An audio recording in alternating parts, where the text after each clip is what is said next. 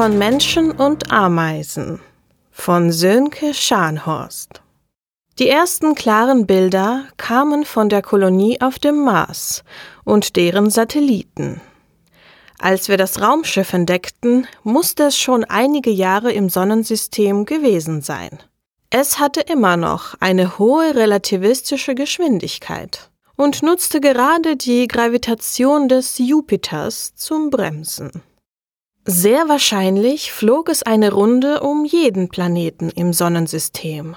Als nächstes wäre es der Mars und dann die Erde. Wir hatten nicht viel Zeit, aber es waren doch Jahre. Sie reagierten nicht auf unsere Kontaktversuche. Das Schiff ähnelte am ehesten einem acht Kilometer langen Cocktailschirmchen. Weder das Bremsmanöver noch die Form mit dem gigantischen Strahlungsschild und Solarsegel waren überraschend. Es gab so viele Theorien, die meisten Unsinn. Das Militär dachte an eine Bombe oder eine Invasion. Es gab viele Verschwörungstheorien. Realistisch war eigentlich nur eine Forschungsmission. Dass sie nicht auf unsere Kontaktversuche reagierten, konnte viele Gründe haben. Wir waren nicht, was sie suchten, sie waren gar nicht wach oder sogar tot. Beim Mars-Vorbeiflug hatte das Schiff einige unserer Satelliten eingefangen, dabei auch, und das war ein Glück, eine Mining-Drohne. Die Drohne sendete heute noch. Unsere Satelliten waren nicht die einzigen, die von der Gravitation des Schiffes mitgerissen worden waren.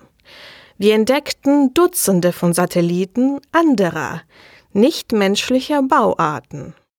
Im Erdorbit warteten dann Hunderte von Drohnen, Satelliten und Raumschiffen darauf, von den Außerirdischen mitgenommen zu werden.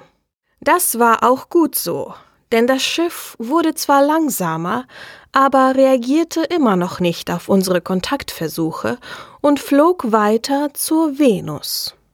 Unter den Anhaltern war auch Major Tom. Weder war er Major, noch hieß er Tom, aber das war sein Rufzeichen.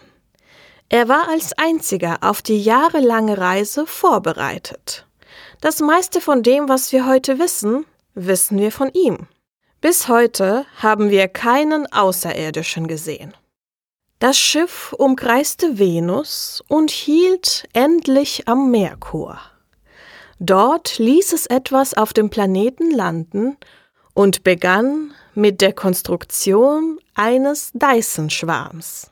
Der Dyson-Schwarm sammelte Sonnenenergie und übertrug sie an die Station auf dem Merkur, die darauf mehr Solarkollektoren baute.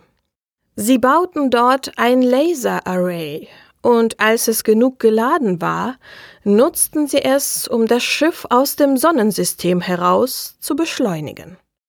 Sie haben uns nicht einmal beachtet. Wir sind nicht mehr als Ameisen für Sie, sagte Major Tom in seiner letzten Nachricht.